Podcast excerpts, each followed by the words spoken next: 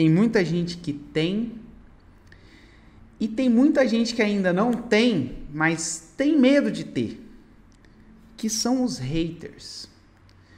Ali internamente, cara, mentalmente, porque eu acho que o, o, uma coisa que, pelo menos quem, quem tem sabe, quem não tem imagina, é que uma coisa que o hater faz é ele, ele te tirar do seu jogo mental mesmo, assim, sabe? É te deixar bravo, enfim, com raiva, o que quer que seja. Como é que você lida com isso? Quando um hater vem, quando um hater de repente fala uma mentira, é, uma mentira, mas fala publicamente e tudo mais. Recentemente eu tive um insight sobre isso. O quanto o hater te afeta tem mais a dizer sobre você do que sobre ele. É, eu peguei essa, essa essa sacada com o Hilário. Ele, eu fiz a entrevista com ele, eu peguei isso. Ele falou assim. E, e, ele não falou sobre hater, ele falou sobre medo de vender, medo de ser criticado. Tem mais a ver sobre o seu, sua insegurança com você mesmo do que com ele. Por exemplo, pega uma criança, criancinha, um Noah, principalmente uma criança que. um adolescente que não quer ser mais chamado de criança. E chega para ele e fala assim: seu crianção, isso vai, vai tender a afetar muito ele. Porque ele ainda não está seguro de si. E aquela insegurança. E alguém externou, tornou ao mundo externo aquela insegurança. E aquilo deixa ele extremamente chateado. Ele briga, rebaixa. Não me chame de criança, não faça isso, eu não estou assim. E a gente fala isso de criança, pode ser o seu sua situação física, tá bom? Vamos supor que você não está bem completo aí com a sua situação física. Às vezes você está sobrepeso. Às vezes tem uma mulher em sobrepeso. Ela está em sobrepeso e ela sabe que está. E aí vem uma outra, uma terceira pessoa, talvez o marido dela, e fala assim: você está gorda.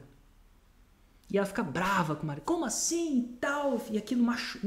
Às vezes brava, externa ou internamente, machuca. Mas machuca não porque ele falou aquilo, porque ele, ela, ele trouxe uma insegurança que ela tinha para o mundo externo. E não tem nada a ver com ele, tem a ver com o jogo interno dela. Então, vamos supor agora que eu chego para você e falo assim: Ô oh, Hugo, seu criança, você vai rir de mim. Você vai rir. Por quê? Porque você está seguro de si um, um, jeito diferente é muito muitas pessoas quando a gente é pequeno a gente tenta fazer isso com a sexualidade né? Crianças homens principalmente botam para uma eu quando eu era adolescente um cara falou assim ah você tá de camisa rosa você deve ser viado alguma coisa assim. Nada de certo ou errado mas criança tenta te tirar isso com aquilo. Meu se você está seguro da sua sexualidade, seja ela homossexual ou não homossexual, aquilo não te afeta. Mas a sua insegurança, quando externada, te causa uma braveza. Então, se eu chegar hoje, Hugo, falar para você e falar assim: Ô oh, Hugo, você é um homossexual, você vai rir da minha cara. Que isso não é uma parada que te. Você está tão seguro do que você é hoje ou se você fosse homossexual, te chamou, Hugo, você é um heterossexual. você fala, vai rir da minha cara do mesmo jeito. Você, Érico, eu tô seguro de quem eu sou. Então, quando um hater te afeta, não tem nada a ver com hater. Tem a ver que alguma coisa ainda não está segura. Parece que você tem que provar alguma coisa para alguém. Com o tempo, eu tô muito seguro do que o trabalho do 6 em 7 faz, de verdade. Tão seguro desse trabalho, da veracidade, da integridade, quanto eu tenho segurança da minha própria sexualidade. Se alguém chegar para mim e falar, Érico, como homossexual, eu vou rir. Nada de errado, inclusive tenho muitos amigos homossexuais e tal.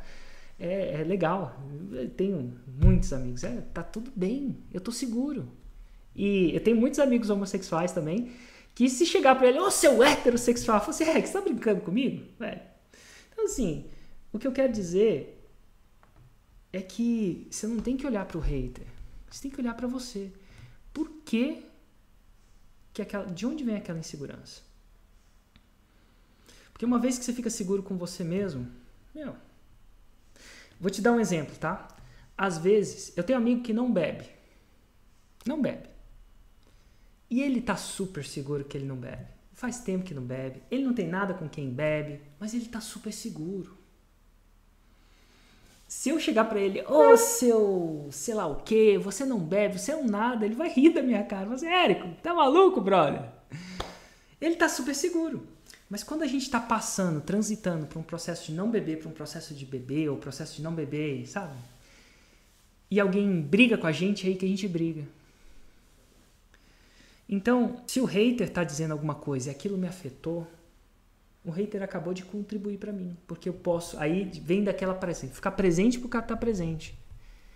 Será que eu estou inseguro em alguma coisa? Será que eu posso melhorar essa insegurança?